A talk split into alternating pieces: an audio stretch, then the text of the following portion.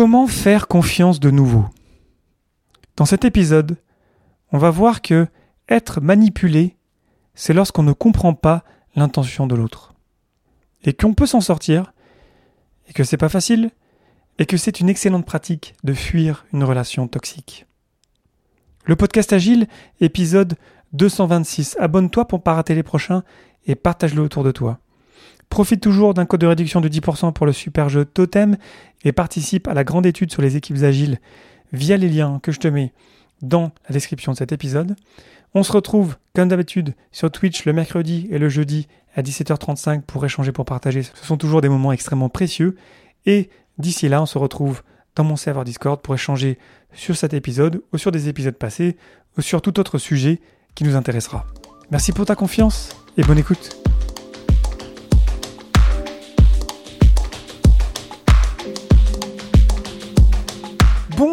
Bonsoir et bienvenue dans le monde complexe. Tu écoutes le podcast Agile.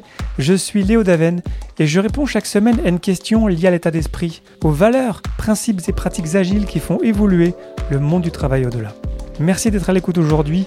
N'hésite pas à me dire ce que tu en penses directement dans mon serveur Discord. Aujourd'hui, comment faire confiance de nouveau ou la manipulation?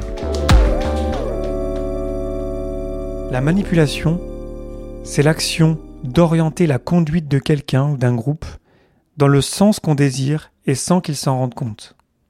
La manipulation, c'est donc lorsque je ne comprends pas l'intention d'une autre personne.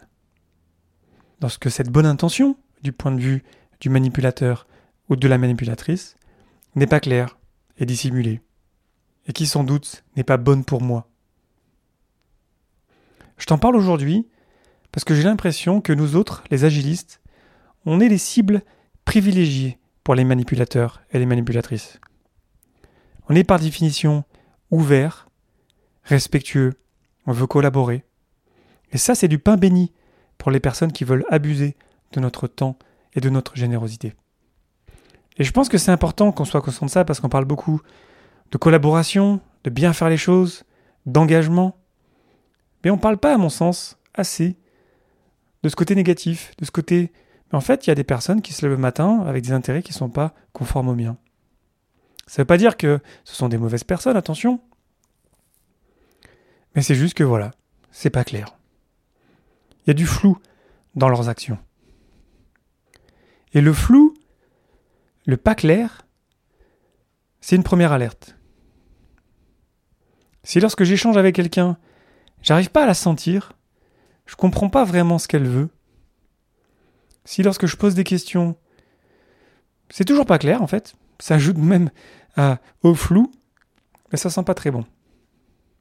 Ça ne veut pas dire que c'est volontaire de la personne en question, parce que on n'a pas tous été formés, on n'a pas tous été éduqués à partager nos besoins et à faire des requêtes. Donc je vais aller vraiment m'intéresser à la personne pour comprendre si c'est vraiment ça qu'elle veut. Mais si vraiment j'essaye, et si que je vois en face de moi que ça ne collabore pas, que ça ne veut pas échanger, ou que ça continue de se dissimuler, ben ça sent pas très bon. Ça sent un petit peu la manipulation. Lorsqu'on échange avec un manipulateur ou une manipulatrice, c'est un petit peu comme si on était mené en bateau dont on ne connaissait pas la destination. On ne sait pas sur quel pied danser avec eux, ils sont pas francs du collier. C'est pas clair, quoi. Très simplement, c'est pas clair. Et malgré tous nos efforts pour comprendre, on comprend toujours pas. Et bien que la personne nous dise en face, oui, je vais faire ci, je vais faire ça, ben elle le fait pas. Donc, les mots ne sont pas suivis des actes. Ça aussi, c'est une alerte importante. Dans ce cas-là, une bonne pratique, c'est d'utiliser la puissance du doute. Le doute, c'est très positif. Ça nous permet de retrouver un équilibre entre le scepticisme et l'incrédulité. Le cinquième accord Toltec, soyez sceptiques mais apprenez à écouter, nous y aide. Donc c'est bon d'être sceptique. C'est bon de se baser sur les faits. C'est bon de ne croire que ce qu'on voit. Sur valider les choses. Est-ce que vraiment tu as été au rendez-vous? Oui, non. Ça va nous aider. Ce qui va aussi nous aider, c'est de poser des limites et de les respecter soi-même. Parce que oui, on peut être ouvert et ferme à la fois sur sa limite. Ce n'est pas antinomique. Je te disais un instant de vérifier si les personnes essayaient de collaborer, si vraiment elles essayaient d'arriver à, à, plus de clarté. Et parfois, au bout d'un moment, ben, il faut savoir dire stop. On a vraiment essayé. Vraiment, on n'aura pas de regrets. Mais maintenant, voilà, ça va faire. Comment dire en beau québécois Ça suffit. On a d'autres choses à faire, on a d'autres personnes avec lesquelles échanger, des personnes qui valorisent notre temps, qui valorisent notre énergie. Pendant qu'on est en train de perdre du temps avec la personne en question, ben en fait, on n'est pas en train de le passer avec d'autres personnes. Ça veut pas dire que ce serait de meilleures personnes, mais au moins il y aurait une relation plus équilibrée, plus respectueuse, basée sur des intérêts communs, ou tout du moins, au moins, sur des intentions claires. Donc c'est ok aussi de partir. Et d'ailleurs, la fuite, en général, c'est une excellente stratégie. On la valorise pas trop malheureusement, on valorise plus dans nos sociétés aujourd'hui la bataille, fight, mais flee, la fuite, c'est excellent aussi. Et tous les professeurs et tous les maîtres d'arts martiaux te diront que la fuite, c'est la meilleure des stratégies. Il n'y a aucun maître en arts martiaux qui va te dire bats-toi, non, il va te dire barre-toi. Donc lorsqu'on se retrouve dans une situation floue, que c'est pas clair, on a essayé, et même si on n'a pas essayé d'ailleurs, bah, on s'en va, c'est pas grave. Hein. la vie continue, on n'a qu'une vie, il y a d'autres personnes sur Terre, on n'a pas que ça à faire. Bien sûr, parfois c'est pas possible, mais au moins d'en prendre conscience, ça nous permet un petit peu plus de nous protéger et d'être prêt à interagir avec ces personnes-là. Alors oui, en tant qu'agiliste, je crois toujours que l'humain est bon. Je crois toujours que on veut faire la bonne chose. Maintenant, c'est juste que cette bonne chose-là, peut-être que ta bonne chose, c'est pas ma bonne chose. D'où l'intérêt de travailler sur des objectifs communs, donc de clarifier ce sur quoi on travaille. Ou quel est notre but commun. Et puis, c'est pas parce que j'ai eu de mauvaises expériences avec des personnes par le passé, que ce soit dans le côté professionnel ou le côté personnel, que je vais tirer un trait sur les interactions sociales. Non, j'ai besoin des personnes, donc je vais pas manager pour les 3% et créer des règles pour tout le monde parce qu'il y a quelques perturbateurs et perturbatrices. Bien sûr, parfois, on tombe dans des extrêmes, dans des environnements vraiment toxiques. Et bien sûr, je te souhaite de ne pas être dans un environnement toxique. Et puis surtout, d'en sortir le plus vite possible. Parce que évidemment que là, ça te prend tout ton temps, toute ton énergie, et c'est pas une manière de vivre. Puis notre rôle, c'est pas de sauver la personne en question. Parce que parfois, cette personne-là, le manipulateur ou la manipulatrice, elle s'en rend pas compte en fait. Parce que peut-être que cette personne a vécu dans un environnement où c'était normal pour elle de faire ça. Parce qu'après tout, si j'avais vécu toute ma vie dans un environnement toxique, ça me semblerait normal de répéter les mêmes schémas. Et quand je dis ça, je suis pas en train de les excuser, je suis en train d'essayer de comprendre. Lorsqu'on n'a jamais rencontré de personnes manipulatrices, mais ça paraît bizarre. Donc on n'est pas équipé. On est ce qu'on appelle, en termes scientifiques ou de médecine, naïf. C'est un terme utilisé en médecine pour désigner un patient dépourvu des défenses adéquates. Parce qu'on l'a jamais vécu. Et ça va nous arriver, de toute façon. On ne vit pas dans le monde des bisounours. Du coup, la prochaine étape, pour nous, c'est de nous équiper, nous renseigner, d'échanger sur le sujet.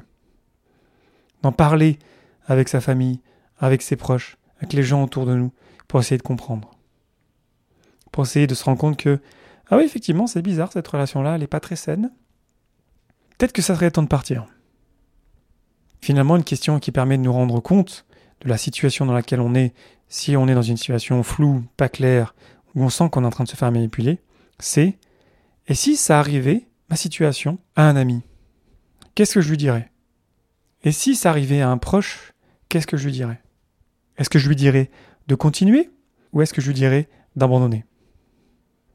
Je trouve cette prise de perspective très belle parce qu'elle nous permet de nous rendre compte que parfois on est emberlificoté dans une situation qui nous semble impossible, qui nous semble normale, alors que lorsqu'on prend du recul, on se rend compte que non, ça n'a aucun sens. Donc la manipulation, c'est un grand sujet, évidemment, il y a plein de livres sur le sujet. Je te conseille le superbe bouquin que j'avais déjà partagé sur Twitch de Sophie Lambda. C'est une BD qui est assez grosse, donc c'est l'histoire d'une fille, Sophie Lambda, qui, s'est faite manipuler euh, vraiment gravement par, par quelqu'un.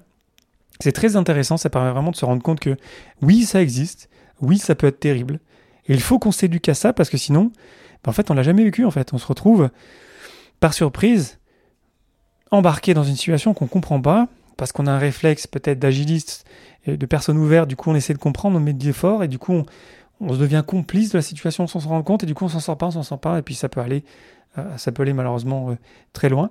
Donc je, te conseille vraiment ce bouquin-là, c'est vraiment une perle, c'est euh, c'est assez long à lire, mais vraiment ça vaut le coup. À moment il y a 30 critères qui permettent de sentir un petit peu un, degré de manipulation, parce que la manipulation a plusieurs degrés, ça peut être assez léger, ça peut être aussi très très grave, lorsque ça va notamment jusqu'au harcèlement moral.